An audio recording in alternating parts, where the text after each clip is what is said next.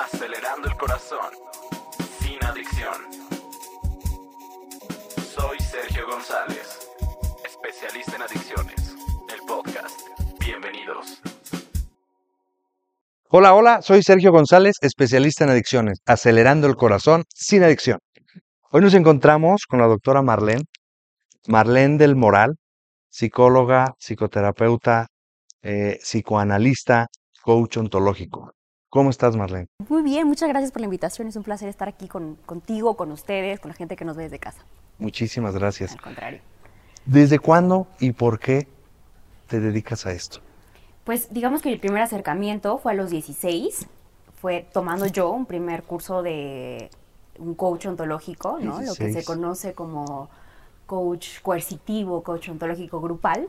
Y después me quedé muchos años trabajando ahí como staff, me formé como coach y tenía esta curiosidad de saber cómo funcionaba, ¿no? O sea, dije, estoy haciendo cosas y, lo- y veo, cómo, veo los resultados, pero quiero saber cómo funciona, ¿no? Siempre he sido muy curiosa.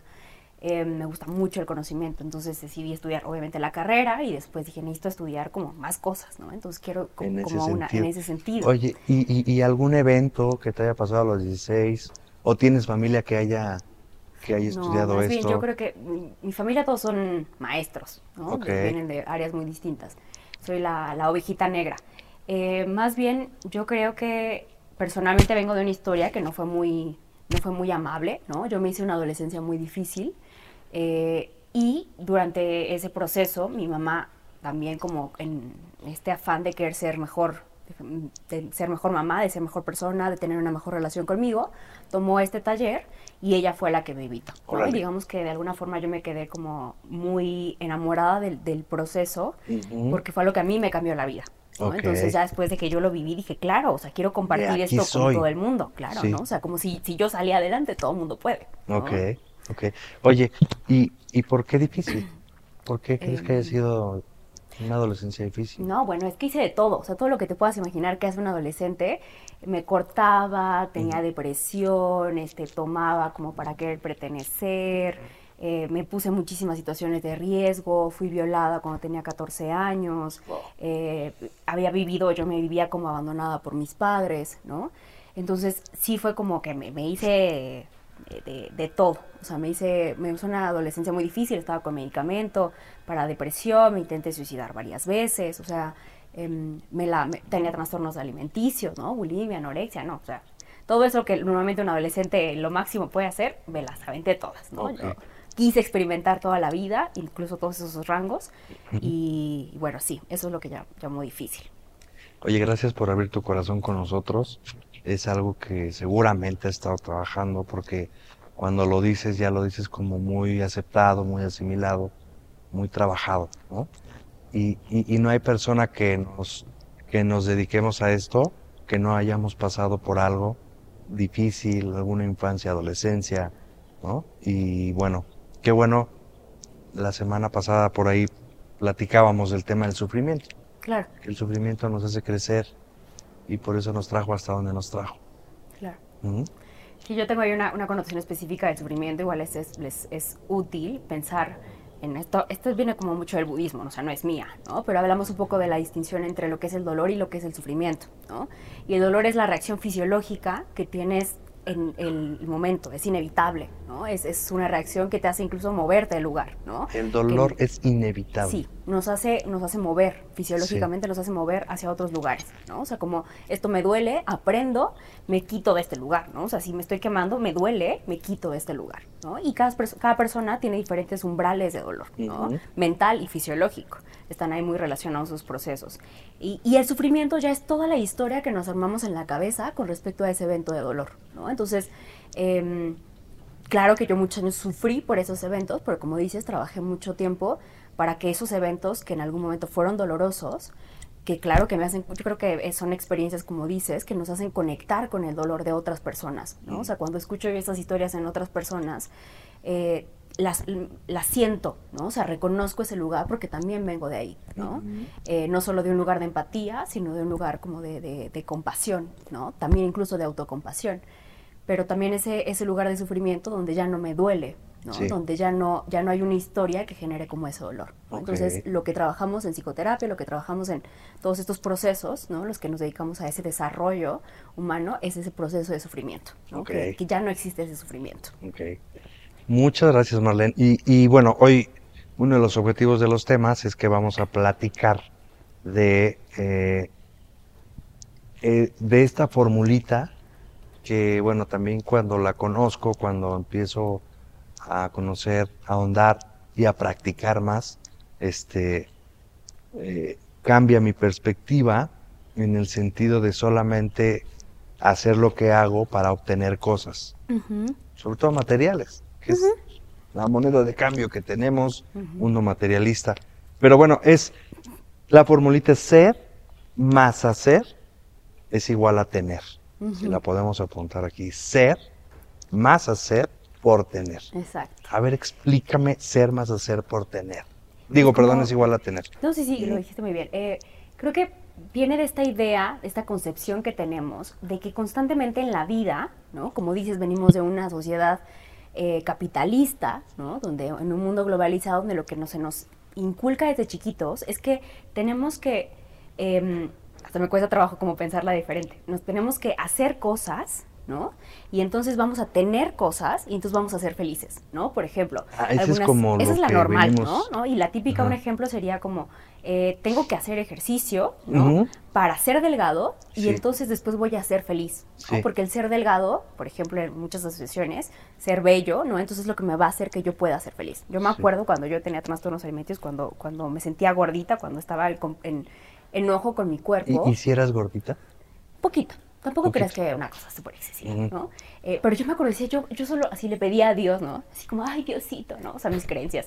Em, em, por favor, hazme delgada, ¿no? O sea, por favor que me haga ejercicio. Y entonces yo me imaginaba que el día que yo fuera delgada ya iba a ser feliz. Y, y suena como esta como lógica, em, pues un tanto infantil, ¿no? Pero que tenemos todos, aún incluso como adultos, de el día que yo tenga el coche, ya voy a ser feliz, ¿no? Sí. El día Y que llega yo- el coche. y llega el coche y como dices, no soy feliz, ¿no? Porque Sí. entonces ya quiero uno de más nuevo, ¿no? Sí. Porque ya se evaluó, ¿no? Entonces, o, ya quiero una hora Claro. con quemacocos, ¿no? O sea, siempre es esta idea de siempre hay más. Sí. Porque claro que afuera siempre hay nuevas cosas y qué bueno, ¿no? Pero cuando partimos de un punto de vista de completamente el, el otro, ¿no? El, el- el- punto de vista yo ya estoy completo, ¿no? Y entonces todo lo demás que venga ya es accesorio, Sí. solamente viene a sumar a esa completud que yo ya soy. Entonces, todo lo que viene, repito, viene como un extra. Entonces, también digo que es una fórmula de la gratitud, ¿no? Y esta idea viene desde otro lugar, ¿no? Pensemos que, ahora te explico un poquito de cómo- qué elemento es cada de cada cosa, pero em, digamos que somos tendientes orgánicamente al desarrollo. Nacemos como completitos, ¿no? Desde esta filosofía del, del coaching ontológico venimos completitos, como una cebolla, ¿no? Y entonces conforme va pasando el tiempo, conforme va pasando la vida, la gente nos va diciendo, nuestros papás principalmente, o lo que nos haya rodeado, quien haya fungido como esas funciones, nos va diciendo que tenemos que hacer cosas para ser felices, ¿no? Que tenemos que estudiar, que tenemos que ir a la escuela, que tenemos que sacar buenas calificaciones, que tenemos que comer nuestras verduras, o sea, tenemos que hacer cosas constantemente para, para, para ser felices, para ser amados, para que ellos nos quieran, ¿no? O sea, eh, de manera inconsciente nos van diciendo y nos van mandando mensajes ellos, la sociedad, afuera, las imágenes, la televisión, nos va diciendo que, que hay que hacer cosas para ser aceptados, ¿no? Sí. Que hay que ser delgado, que hay que ser exitoso, que hay que tener el coche, que hay que tener la casa, ¿no? Eh, y entonces nacemos con, y vamos creciendo con esta idea de que hay algo que nos falta, que tenemos que lograr, ¿no? Que tenemos que hacer cosas para que nos amen, que no, que no valemos lo suficiente como para ser ya perfectos y maravillosos desde que nacimos. Y es cierto porque somos perfectamente, ¿no? Incompletos. Perfectamente incompletos porque es ese espacio como de, de un círculo, si te lo imaginas, mí me gusta pensarlo como un círculo, pero que le falta un cachito, ¿no? O sea, que no termina de estar como completo, como que está abollado. Yo no, no diría como abollado, diría que es perfectamente así Perfecto. inconcluso. ¿no? Ok.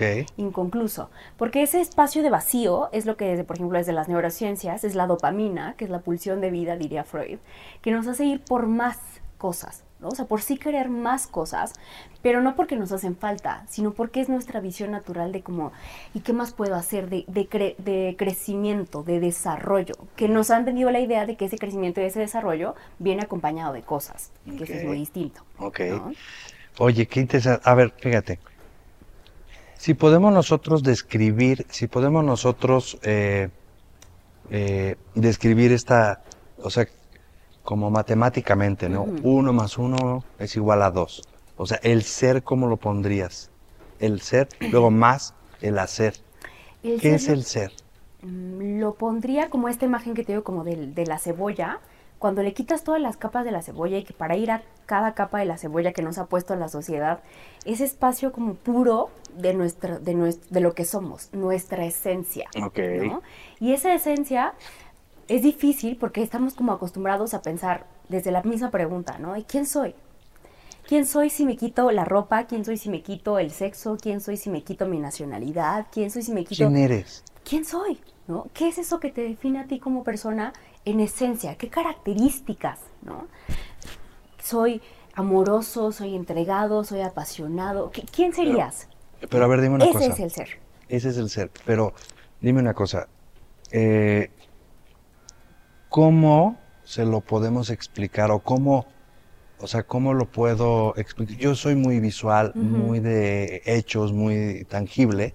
O sea, ¿cómo sería Sergio, cómo sería el ser de Sergio González?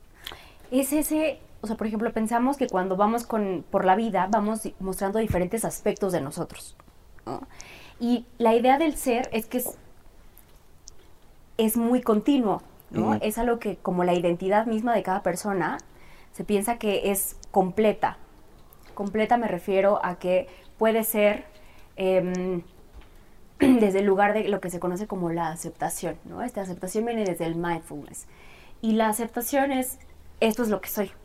¿no? Y reconozco lo que soy y lo acepto, ¿no? Entonces, reconozco que puedo ser, que puedo ser una, una persona muy sensible, reconozco que puedo ser amorosa, reconozco que también puedo ser enojona, reconozco que también puedo ser este, una mujer muy fuerte, pero también reconozco que puedo ser una mujer muy débil, ¿no? O sea, es O sea, como reconocer todo mi espectro, ¿no? Sí. Y viene desde este lugar del autoconocimiento, ¿no? Si yo no me conozco a mí, si yo no hago un trabajo de autoconocimiento, entonces no puedo saber quién soy. Sí. Entonces, este lugar de quién soy es, es muy distinto y puede ser lo que tú quieras, Sí. ¿no? Y eso es lo maravilloso del ser, que puede ser todo lo que tú quieras y tú puedes definirte a ti mismo como tú quieras.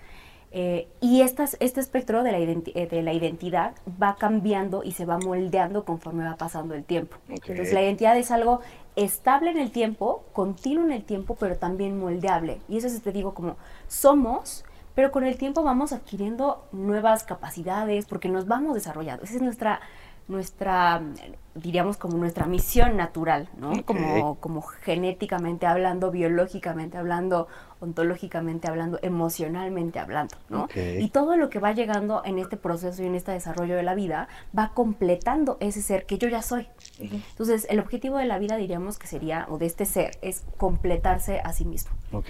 ¿no? Como desarrollarse a sí mismo, desenvolverse. ¿no? O sea, como expandirte, si lo vieras como una flor así, Ok. visualmente, ya que eres Yo tan visual. en, en, en, al- en alguno, eh, doy algunas conferencias y en una de las conferencias toco este tema como una parte, como sumando a este contexto, yo lo pongo como ejemplo. Imaginemos que vamos en a, que llegamos a un aeropuerto o que llegamos a, don- a un lugar donde hay mucha gente. Y entonces vemos a una persona que tiene botas, Ok. que tiene unas cadenas así tremendas, que tiene una camisa, hoy les llaman buchonas. Antes no tenían nombre, pero bueno, hoy las conozco como buchonas. Un cinturón así, perrón, Piteado. piteado, así, sombrero. ¿no? Cadenota, ¿verdad? Cadenota, así. Ajá, ¿sí? Entonces volteo, lo veo, ¿y qué decimos que es? O sea, ¿qué viene a la mente? ¿no? Algunas personas en las conferencias me dicen, no, es un, es un narcotraficante, Ok. ¿no? es un capo.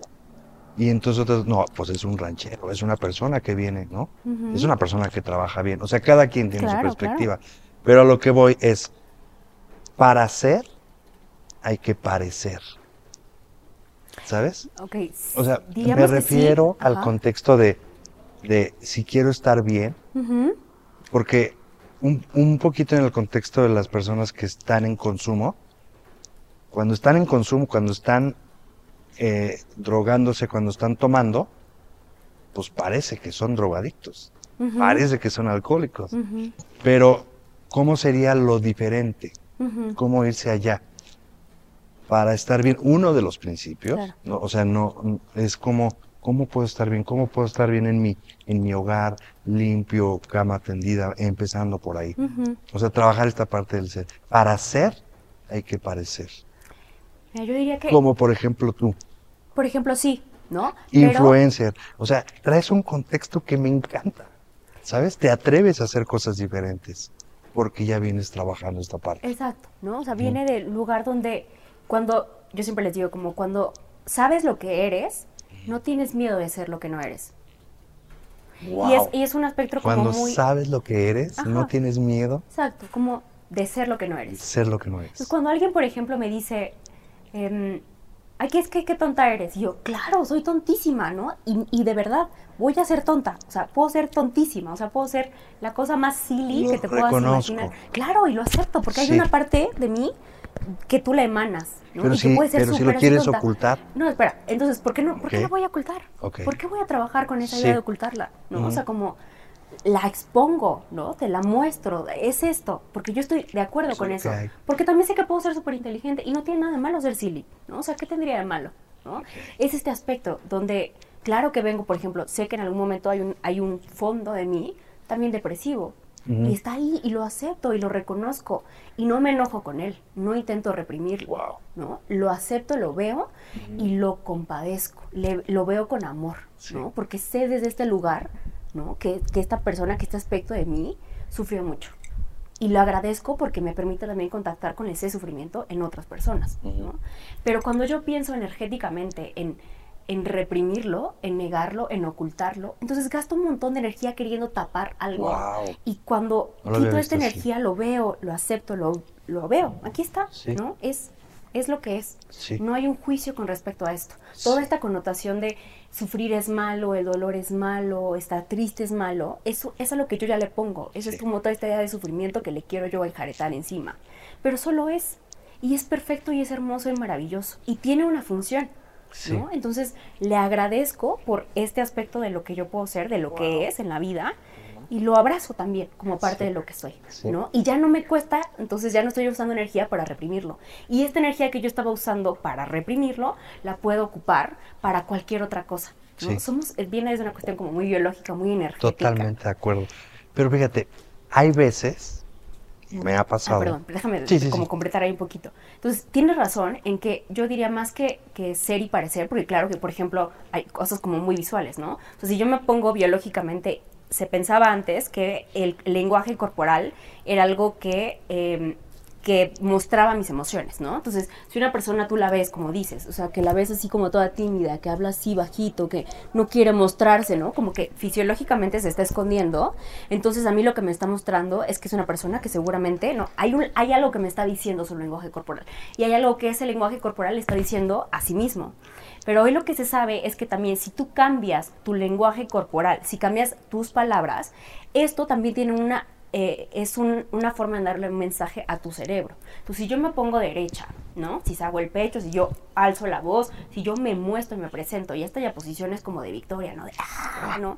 Esta posición de victoria, ¿no? De energía, le manda una señora a mi cerebro, o sonreír, le manda una señal a mi cerebro y dice, ah, está feliz, ah, se siente victorioso. ¿No? Y entonces Sí. mi cerebro se siente victorioso. Sí. No sabe ni por qué, no tiene idea de lo que está pasando, pero va a crear una idea, va a crear una emoción, ¿no? Sí. Porque primero somos seres emocionales y luego racionales. Primero sentimos y luego tu mente genera una razón para justificar cómo te estás sintiendo.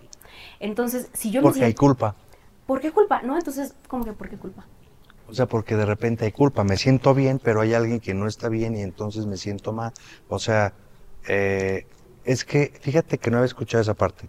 De lo, la, lo emoción me lleva a como a racionalizar. ¿sabes? Yo pensaría que es, primero me llega un pensamiento y luego este pensamiento me lleva a una emoción.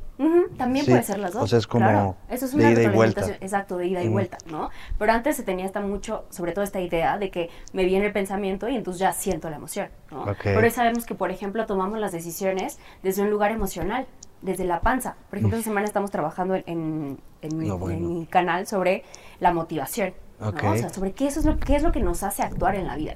Y lo que nos hace actuar no, no nos gustaría pensarlo, pero es el placer. O sea, somos seres no hedonistas, pero que sí buscamos al placer. Placer. Tendemos una visión. Entonces, si yo me hago una construcción bonita del futuro, claro que voy a crear ese futuro. ¿no? Ujú. Si yo me hago un futuro triste, nostálgico, que de pesar, ¿no? Como siempre O les que digo. alguna vez ya pasé por eso y entonces no me gustó y creo que ¿no? no, y me creo va que va a ser en el tiempo, porque es ese ciclo como de retroalimentación negativa que Órale. generamos en la vida, ¿no? Eh, como te digo, es ese círculo, pero si ese círculo yo lo hice como de actos negativos, de actos dolorosos, entonces voy a seguir con lo mismo. Hay un video que tengo en mi canal que se llama Adictos al Dolor, que explico por qué desde las neurociencias y desde la psicología nos o sea, hacemos siempre lo mismo, aunque sea muy doloroso, ¿no? Y este proceso viene desde que tenemos como yo les digo como autopistas en el cerebro. Y cuando tienes un camino que recorres muy seguido, que es tu favorito, aunque sea feo, prefieres en tu cabeza recorrer ese, Sí. ese camino, porque ya lo tienes, ¿no?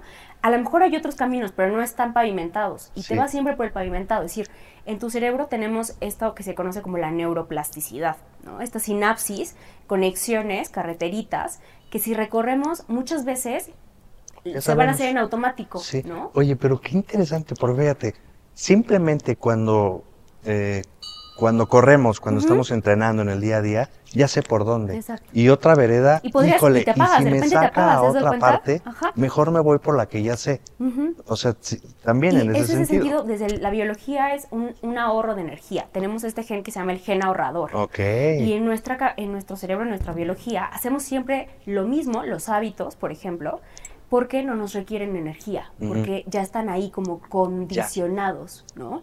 Y, es, y lo que tenemos que hacer con nuestro cerebro es mostrarle otras vías y darle nuevos condicionamientos. Ok. ¿no? Pero, pero cuesta trabajo. Entonces, ese, ese esfuerzo del principio, ¿no? Es lo que dices, "Mm, no, mejor me voy por lo ya conocido, Sí. aunque sea dolorosísimo, Sí. ¿no? Porque claro que, que siempre les digo a mis pacientes de verdad, Es que da miedo. claro, exacto, da miedo porque mucho es, miedo es irte diferente. por el otro ¿no? lado. Y a lo mejor lo diferente es buenísimo, pero ahí te quedas en lo que es malo por conocido. Hay una... Híjole, qué padre este, este concepto de ahorro de energía. Totalmente, porque si lo haces diferente, vas a tener que gastar más Requiere un energía, poquito más de esfuerzo. incertidumbre, este, Todo, es ¿no? totalmente distinto. Y vienes de este lugar de energía donde pues éramos cavernicolitas, que teníamos poca energía, que teníamos que ahorrarla lo más que se podía, ¿no? Hacer siempre lo mismo, ¿no? Entonces, Ujú. A en ese lugar, claro que por supuesto viene esto que se llama ganancias primarias y secundarias. Hay algo que estás ganando y la primera ganancia desde el nivel biológico es ahorro de energía. Entonces, Hacerlo por ejemplo, para consciente. hacer, exacto, para hacer cosas diferentes, lo que se hace, por ejemplo, para generar nuevos hábitos en el cerebro es que te lo hagas muy fácil y te lo hagas muy placentero. ¿no? Entonces, si por ejemplo a mí me cuesta trabajo hacer ejercicio, voy a hacer, va a ser lo primero que yo voy a hacer en las mañanas.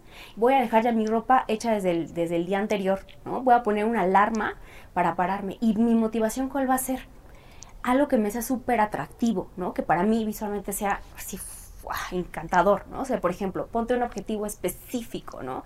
Dos semanas, no sé, en dos semanas tengo que ir a la playa y me quiero poner este bikini que me apriete, que se me ve el gordito. Entonces, Así. esta cosa es, es, como muy específico, Sí. ¿no? Entonces, me voy a parar y voy a ponerme la ropa. A veces yo aplicaba la de dormirme con la ropa puesta del gimnasio para que literalmente solo me tuviera que parar e ir, No, ¿no? claro, Así, por aunque fueras dormido. Así y es. eso es menos gasto de energía. Totalmente. Y después de, no son 21 días, pero como 60 días, tu cerebro va a estar acostumbrado a hacer eso, ¿no? total. Y lo que te Y va a costar después, y te sientes bien, ¿no? victorioso. Porque aparte, exacto, O sea, fue un- endorfinas, generas serotonina, generas oxitocina si estás en contacto con otras personas, Sí. o sea, ya, ¿no? Tu cerebro está feliz, ahí Sí. está la dopamina, quiero más, Más de eso. quiero más de esto que me Fíjate sentir que bien. hay un libro que a- a- ahorita recordé con lo que estás con, con lo que estás comentando, se llama Tráguese ese sapo Ujú. de Brian Tracy.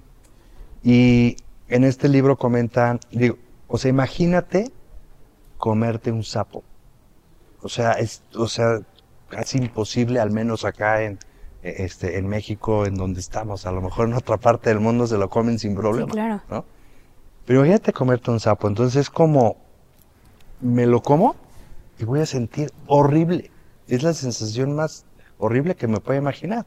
Pero justo es eso, que en el día a día tenemos tantas actividades y normalmente nos vamos por las fáciles, por las que ya sé, las más conocidas para avanzar, pero la actividad más grande que tengo, que es la que me va a dar un punch en mi trabajo, la que me va a dar la venta en la chamba, la que me va a dar así ese, normalmente le estamos dando la vuelta, porque le tengo que dedicar tres, cuatro horas y qué flojera, mejor Claro. me voy por las chiquitas. Claro. Entonces, dice Brian Tracy que hagamos esta parte, como comentas, un, un espacio eh, propicio para no levantarme en tres, cuatro horas y terminar esa actividad, apagar teléfono, lo que se tenga que hacer.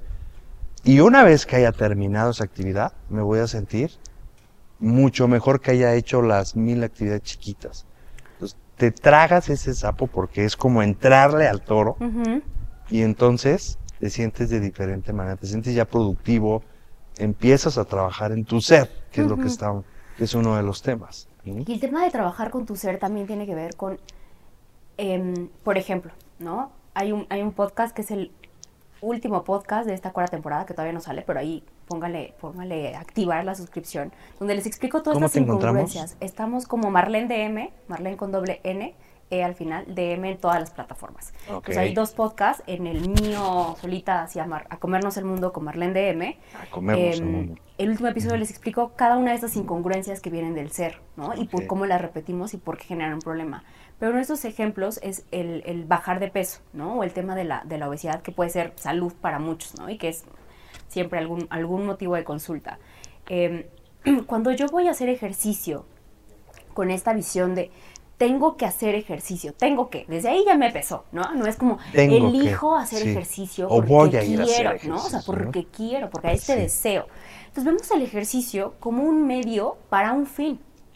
Y entonces ya es como el ejercicio que tengo que ir, que me pesa, que estoy lastre. haciendo. No, exacto. O sea, ya, ya estoy presufriendo aparte, ¿no? Ese Sí. es el presufrimiento que siempre les digo. Yo también presufro a veces el día de gimnasio, pero... Ok. Entonces ahí estás con el presufrimiento y vas y entrenas y lo haces así como con todo el pesar, ¿no? Ponle que lo lograste hacer. Pero tú, tú estás pensando y tu objetivo no es el ejercicio, tu objetivo es bajar de peso.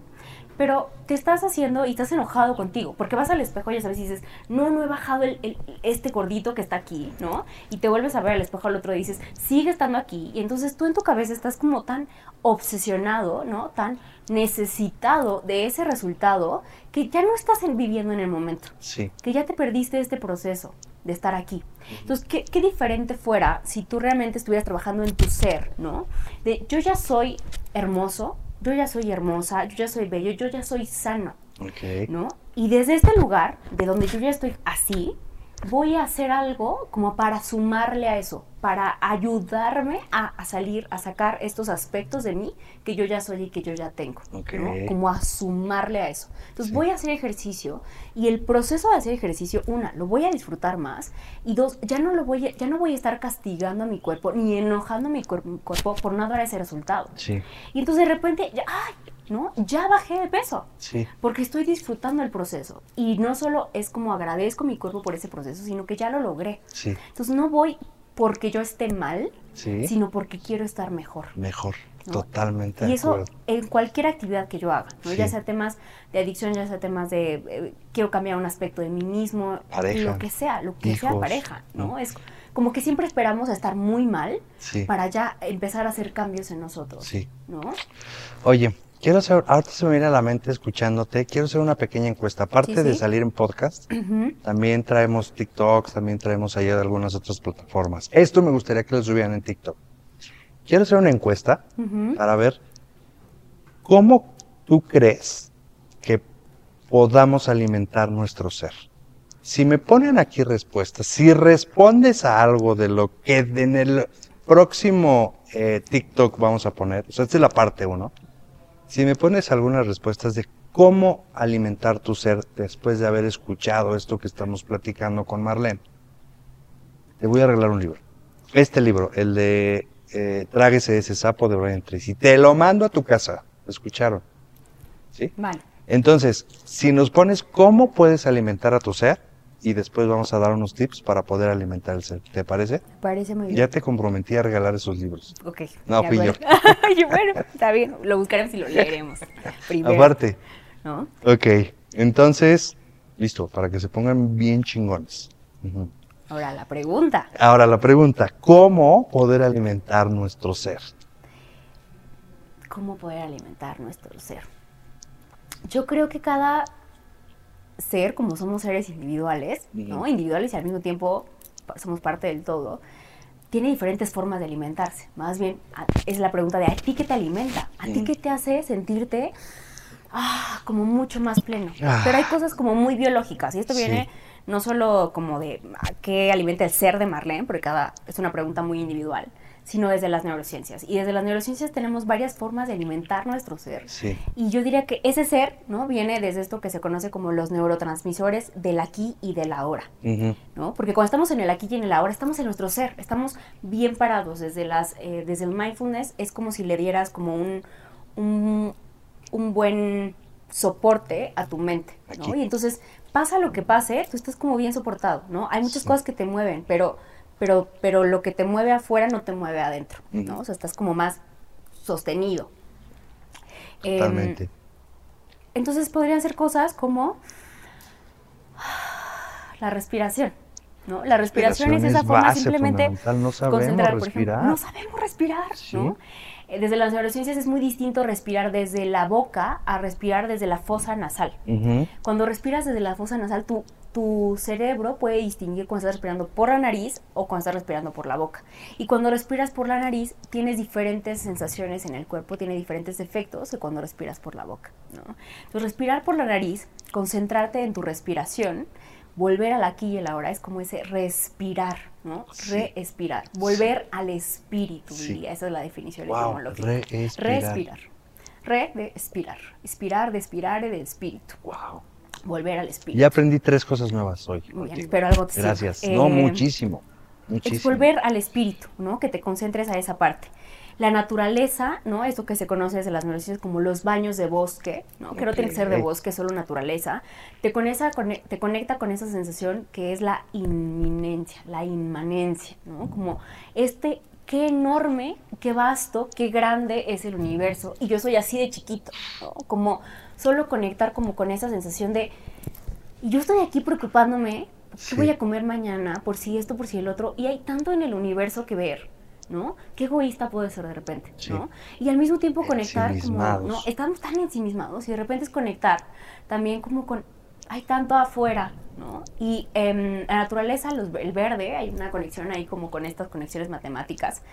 em, que nos, nos libera oxitocina. Y la oxitocina es el neurotransmisor del cariño, del apego, de la vinculación y también de la conexión con los otros, con lo otro. ¿No? Entonces, un poco salirte, de repente nos estamos muy dentro de nosotros, muy ensimismados, muy preocupados por cosas que a veces no son tan importantes, ¿no? Probablemente algunas sí, ¿no? Sí. pero hay unas que no tanto. ¿no? Entonces simplemente salirte un poquito de esto y va a hacer que en espacios de creatividad, en espacios de trabajo, lo que sea, te ayuden a que cuando regreses a tu estado normal de trabajo, de lo que sea que estés haciendo, puedas pensar mejor, puedas ser más creativo, puedas estar mejor sentado, tu mente está más apta para poder realizar cualquier tarea. Entonces, Totalmente siempre de acuerdo. descansos de, de baño naturaleza, yo lo que hacía, por ejemplo, de repente buenísimos. entre, entre paciente y paciente que de repente terminaba toda mareada, me salía a caminar, ¿no? Así 10, 15 minutos entre uno y otro y así ver gente, Sí, claro. ver bosque, ver Sí, porque algo. te entregas, ¿no? En ese, en, en este, en ese momento. Entonces es simplemente ah, salirte un poquito Sí. de, de ti. Salirte de ese aspecto. Otra forma, perdón, es que hay muchas. es que otra adelante. forma de, de liberar oxitocina y de, de volver a, a centrarte en tu ser es eso, la oxitocina. ¿no? La oxitocina a través de la vinculación y el cuidado hacia otros. Una Cuidar hacia otros. Cuidado hacia otros. O sea, yo les ponía este ejemplo de la semana, no sé qué semana fue. Em, dar abrazos. Cuando tú tienes la capacidad, la conciencia de pedir un abrazo, de, oye, ¿me das un abrazo? Estás reconociéndote a ti, pero también estás reconociendo la importancia del otro en, ese, en esa petición. Y el abrazo, el contacto físico con el otro te libera oxitocina, ¿no? Recordemos que somos seres que necesitamos apego, que estamos como vinculados, somos seres sociales, estamos hacia afuera. Em, y ese abrazo nos va a hacer que sensorialmente liberemos oxitocina. ¿no? Totalmente de acuerdo. Y también el trabajo comunitario hacia otros. No, bueno, el altruismo Eh, también. todo el trabajo buenísimo. hacia otros. Te esa genera forma mucho. en- que te da muchísimo, sentido. ¿no? Sí. Te da mucho, pero no viene, no es para ti, es Sí. hacia ti, ¿no? Sí. Viene hacia ti. Y eso que te da hacia ti te, te vuelve a, a ti mismo, a conectar como con también con el otro. Entonces es, es chistoso, pero te fijas, muchas de las cosas que alimentan al ser tienen que ver con los otros, ¿no? Sí, Porque tiene que ver con esta, no hay una distinción entre lo que yo soy y somos los otros. totalmente de acuerdo. Que, que, que, que muchas veces no la... que, o sea, eh, el, el- el ego no nos permite ver esta parte. Fíjate que dentro de las conferencias que doy, yo hago esta pregunta normalmente. Y cosas que nos alimentan el ser, que comparte este, el público, que comparte la gente, es eh, espiritualidad o alguna religión. Hay personas que la religión les nutre el ser, hay personas que la espiritualidad, el budismo, este, todo, este, toda esta parte. Otra de las cosas que les nutre el ser es el ejercicio, Claro. de cualquier tipo de ejercicio. Otra de las cosas que les nutre el ser, pues se, se- se puede escuchar vano, pero es la ropa. No de marca, o sí de marca, pero que te amolde, que te sientas a gusto, que te sientas bien con, con, este, contigo. Son como partecitas que van sumando y que pueden ser de alguna manera una suma de este, varias cosas. El altruismo también, muchas personas comentan ayudar a más gente, dar, dar de comer, este, ayudar económicamente, ir a asilos. ¿no? Otra de las cosas que alimenta el ser es la lectura. La lectura de algún buen libro que te guste, técnico, de desarrollo personal, de tipos de, eh, este, o, otra cosa que te nutre el ser es la familia o esas personas en las que más confías y que un sábado, domingo, ah, estoy seguro, estoy en casa, me puedo expresar de diferente manera. Otra de las cosas que te nutre el ser puede ser a qué me dedico, Claro. qué es lo que hago en el día, si me gusta si- o si no me gusta, cómo puedo estar. Otra de las cosas que nutre al ser es el sexo, porque las personas que somos seres humanos y es una necesidad del cuerpo. Si las personas están satisfechas sexualmente es como nutre el ser. Cuando no andamos satisfechos en ese sentido, andamos que no sabemos ni para dónde echar rabia, pero un buen equilibrio en ese sentido, amistades, este, buenas pláticas como Ujú. esta, nutrir. O sea, hay, hay varias cosas que nos pueden nutrir. Y eso es como comentario, ¿qué te nutre tiene el, este, en el ser? Para mí, en lo personal, para mí, lo que me nutre el ser, a mí me encanta, me fascina caminar des- descalzo en el pasto. Otra de las cosas que me gusta del ser es sentarme en un área verde Ujú. y tomarme un café en conjunto con una Coca Light. Me fascina. Y antes era un cigarrito, pero ya no fumo. Otra de las cosas que me, que me nutren el ser es estar con mis hijos. Me, me, me entrego totalmente. Otra de las cosas que me nutre, que me gusta, que me pegan al ser es dar, compartir mis conferencias. Otra de las cosas que me nutre el ser es esto que hacemos. Esto Ujú. que hacemos día a día, compartir, sacar, ¿sabes? Y entonces, en ese sentido, a mí, a mi parecer, yo le daría un poco más de peso entre esta suma entre el ser y el hacer. Yo le daría más peso al ser que al hacer. Justo, es la idea, como que nos enfoquemos en... Es que el ser es el punto de partida. El punto de Es el punto de partida donde yo estoy completo. Y entonces todo lo que yo hago, repito, viene a sumar a ese Mm. ya ser completo. Mm, ¿no? O sea, te repito, es un extra y es una forma de expresión y de desarrollo, pero de algo que yo ya soy. Entonces, no estoy buscando hacer cosas para ser feliz, Ok. ¿no? Yo Sí, ya soy Sin feliz, ser. ¿no? Exacto, O sea, yo esas cosas que, este, que nutran. Exacto, Oye, entonces- ¿y a ti qué te nutre del ser? O sea, más bien, ¿qué te nutren las cosas? Sí, de tu ser. ¿Qué te nutre tu ser? Hay un concepto ahorita que estabas mencionando que me parece importantísimo, que es eh, lo que eh, hoy se llama personas vitamina. Yo hace muchos años lo llamaba personas y vínculos nutritivos, ¿no? Siempre les digo que la vida es un buffet, es un buffet de posibilidades, es un buffet de lo que, de todo, ¿no? Entonces hay, hay un montón de cosas y hay un montón de alimentos que pueden ser, hoy hasta tenemos hasta incluso cosas que no son alimentos, solo son productos alimenticios, ¿no? Así de malos son. Eh, y en ese mismo sentido tenemos en esa misma analogía personas y actividades, ¿no? Y pensamos, por ejemplo, en adicciones las, las adicciones o esos comportamientos adictivos son esas cosas que ni siquiera son alimentos, ¿no? Porque solamente son como ese alimento hacia el vacío, ¿no? Como yo siento que no tengo algo, entonces necesito hacer cosas, necesito consumir cosas para que me llenen, para que me den ese estado de escaparme de mí mismo, de algo que yo ya no, soy. No te llena. Y no te llena, y nunca vas a tener llenadera, ¿no? y, puede ser comida, y puede ser juego, y puede ser sexo, ¿no? Entonces, por ahí pensaba, por ejemplo, en el sexo, ¿no? Entonces, ojo con cómo usamos cómo usamos nosotros las cosas, porque yo me puedo hacer adicto incluso a una pastilla para dormir, o me puedo hacer adicto incluso al, no sé, a estar mordiendo algo, sí. porque es la forma en la que yo lo utilizo. A cualquier cosa. Es la forma en la que yo utilizo las cosas, porque viene desde ese lugar de necesito llenar un vacío de algo que yo no soy. Sí. Entonces, eh, pero hay que trabajar eh, con algún acompañamiento como para descubrir ese vacío. Claro, seguro, ¿no? O sea, la idea es, a veces hay lugares en nuestra, en nuestra cabeza, en nuestra mente, en nuestro corazón, que nos da tanto miedo acceder, ¿no? que son tan oscuros para nosotros, que requerimos apoyo y acompañamiento, un espacio seguro, y eso es lo que hace la psicoterapia, darte un espacio seguro donde tú digas, ven, yo te acompaño, yo sé que te da mucho miedo, ¿no? Entonces, vamos a tu ritmo, a tu espacio, ¿no? Con calma a mostrarte eso, ¿no? Y no tenemos que verlo de a, de a golpe, ¿no? Vamos, por decir, como una casa y vamos alumbrando con unas lamparitas, es así como de, de, luz, ya sabes, y cada sesión vamos viendo aspectos diferentes y lo que vayas aguantando, ¿no? O sea, si hoy alcanzas a ver esa vértice, está bien y no pasa nada. Impresionante, ¿no? exacto. Em, entonces, bueno, yo los llamo personas o vínculos nutritivos. Y em, en este buffet de posibilidades que tenemos, que por eso se llama comernos al mundo, ¿no? Porque se empezaba todo lo vamos a comernos al mundo, ¿no? No es una cosa maníaca de vamos a comernos todo el mundo, ¿no? Es una cosa de, de, qué te vas a elegir nutrir hoy, ¿no? O sea, de conocerte a ti, saber qué necesito de mí hoy. Entonces el ser también cada vez se nutre de cosas diferentes y puedo aprender, ¿no? Porque recuerda que el ser es, algo que va cambiando y que es moldeable, ¿no? Entonces cada vez me puedo nutrir de cosas diferentes.